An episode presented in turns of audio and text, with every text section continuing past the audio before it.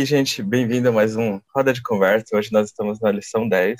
E antes da gente começar a falar um pouquinho mais do nosso assunto, eu vou apresentar a nossa convidada especial, que é a Isabela. Isabela, seja muito bem-vinda. Fique aqui à vontade Obrigada. conosco. É sempre bom ter você aqui.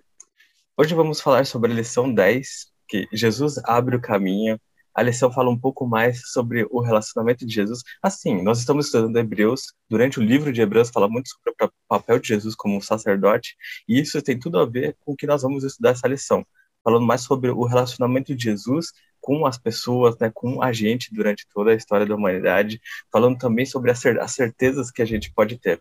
Então, como a gente está de costume, a gente coloca umas perguntas e as pessoas que estão aqui reunidas, nós conversamos um pouco sobre é, essas perguntas. E eu queria começar assim.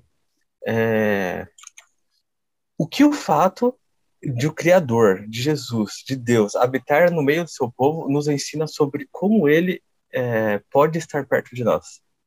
Má, eu gostei demais da tirinha dessa semana. Gente, inclusive, eu amei essa tirinha. É aquele meme, eu sou rica! Gostei também. É. Eu adorei, que maravilhoso. Então, assim, eu acho que ele resume muito, porque é a questão do último quadrinho, eu me sinto rica, é a questão de que a gente começa a se sentir, tipo, nossa, olha como é que eu sou importante para Deus, que coisa maravilhosa, né? E no primeiro quadrinho fala, o que, que aconteceu com Jesus, né? Ele morreu na cruz, ressuscitou, subiu ao céu, se sentou à direita do Pai, enviou o Espírito Santo, intercede por nós e providenciou nossa reconciliação com Ele. Então, assim, eu achei sensacional, porque aqui mostra pra gente o quanto Deus se interessa pelo seu povo e tem o desejo de estar com a gente em todo momento. Então, ele veio para para cá, para cá, e em todas as coisas que foram acontecendo a partir disso, sabe? Então, eu acho que isso mostra pra gente que ele tem o desejo, sim, de habitar no nosso coração, de estar com a gente em todos os momentos. É, em relação à lição também, né? Ali, Deus faz um convite para o povo, né? Para o israelita. Ele fala: Olha, eu quero ser o Deus de vocês, eu quero habitar com vocês. E aí o povo, numa solene, né, ali que acontece, uma cerimônia, aceita esse convite. E aí ele fala, tá, então já que vocês aceitaram, eu preciso de um local para eu ficar. E aí tem toda a construção do templo. Então, quando a gente lê na Bíblia, a gente vê que Deus dá, assim, até a quantidade de amarras que vão ter em uma cortina. Então, para mostrar que o lugar era santificado mesmo. Então, eles fazem ali uma série de coisas para construir um santuário, e aí eles passam agora a ser uma nação que tem o Deus deles presente, né? a única nação na Terra que tem esse Deus. Então, eles, imagina, eles estavam no deserto, eles tinham um santuário, a gente, às vezes, quando a criança fica imaginando, ah, era um monte de tenda, é, uma espécie de acampamento, um monte de barraca, coisa assim, mas não, né? Eles tinham toda uma estrutura ali física, porque imagina, era quase um milhão de pessoas que habitavam ali. Então, eles constroem um templo, tinha uma tribo específica que cuidaria, pessoas específicas que poderiam entrar no templo, mas mesmo assim a, a, o Shekinah, né, a glória de Deus estava presente. Então, qualquer pessoa ali do acampamento que olhasse para o centro da onde ficava, né, cada tribo e olhar e saber que santuário, que Deus estava ali.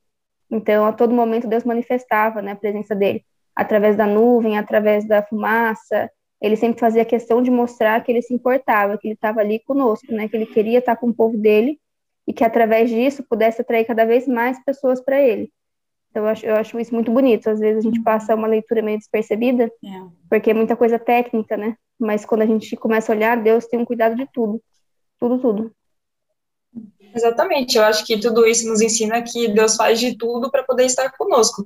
E a lição mesmo disse, né, que por meio da sua encarnação, Deus armou uma tenda, uma tenda no meio do povo, para que a humanidade pudesse contemplar a sua glória. E com isso criar um relacionamento íntimo entre ambos. E é essa a essência. Ele é um Deus pessoal e de proximidade. Tudo que ele faz comprova isso. Exatamente. E aí eu já vou entrar com a segunda pergunta, para não dar um pouquinho mais de spoiler, né? Ali sabe que eu adoro falar um pouquinho mais da resposta da pergunta, mas eu tenho que tomar cuidado, eu irei fazer só a pergunta. E aí, continuando, falamos assim, por que podemos nos aproximar de Deus sem a necessidade de mais ninguém além de Jesus Cristo? Bom, eu acredito que eu vou fazer o merchan, tá? Vou juntar duas coisas, a lição e também que a gente tem um pequeno grupo de domingo, às 19 horas, que é muito especial, e nele a gente está lendo o livro do Bulhão, Jesus, Tu És a Minha Vida. E lá mostrou pra gente exatamente a síntese de tudo que tem na lição, né? Simplesmente Jesus, ele é aquele que fornece pra gente todas as coisas que a gente precisa. A vida é somente nele, não tem filosofias ou ideologias que a gente possa ter para que supra a nossa necessidade de, de Deus, que é o vazio que todo ser humano tem. A salvação, não há nada que a gente possa fazer, é simplesmente permanecendo em Cristo que a gente consegue ela.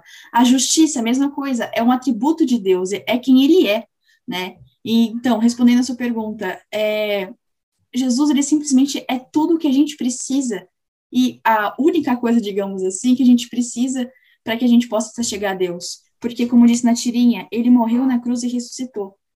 Ele fez o que ele providenciou a salvação para a gente. E agora ele intercede por nós. Então, eu acredito que. Você vê que curioso, a tirinha se fala, ah, é só tirinha, mas eu tirei bastante coisa de lá. Mas eu acho que. Eu acho que é isso que é o principal. Jesus, ele é tudo e ao mesmo tempo só isso que a gente pode fazer, que é se chegar a ele.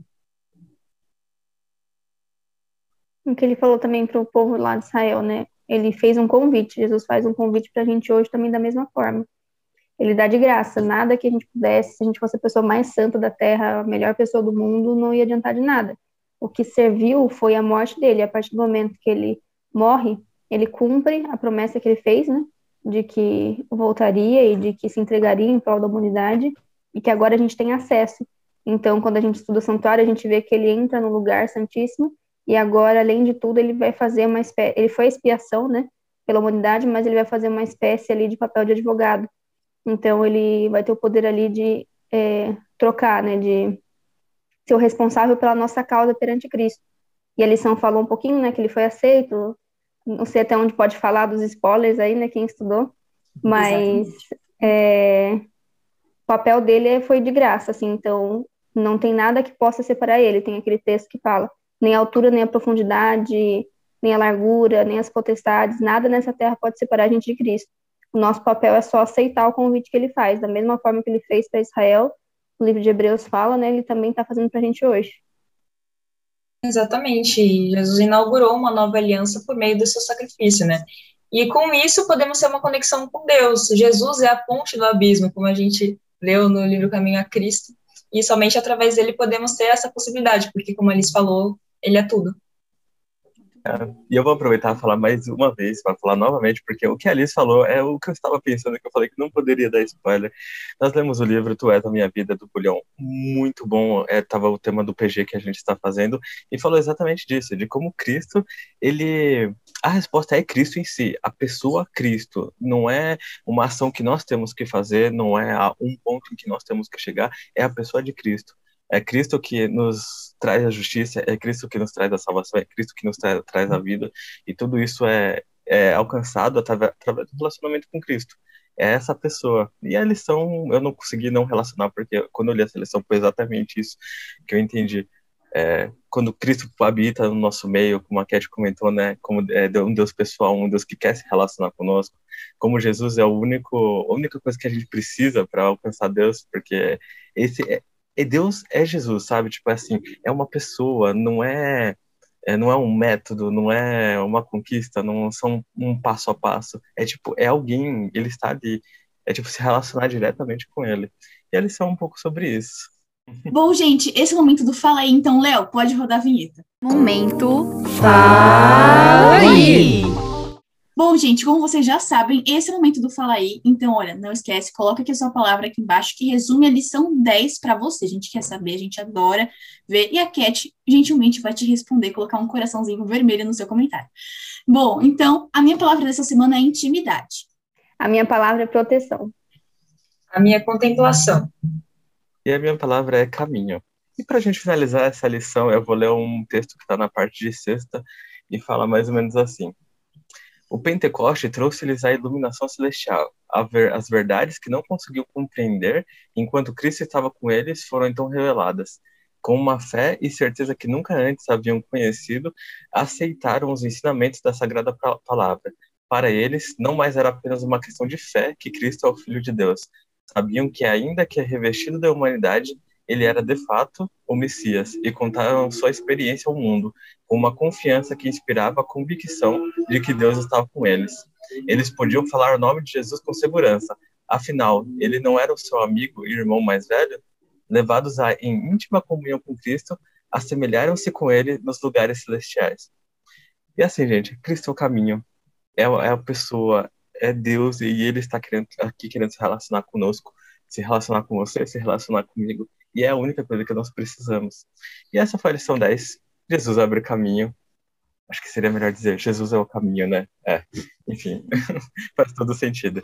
Essa foi a lição 10. Muito obrigado por você ter estado aqui acompanhado conosco. E se você gostou, curta, como eu costumo dizer, se você não gostou, curta também, compartilhe com as pessoas, veja o que outras pessoas acham, o que você acha também, né? Deixa aqui seu comentário. E é isso. Até a próxima. Cat, Muito bom. o Liz. Uma pena, né, Não, Mar? era Liz. Uma pena. Era eu, mas tudo bem. Posso falar? Pode ir, à vontade.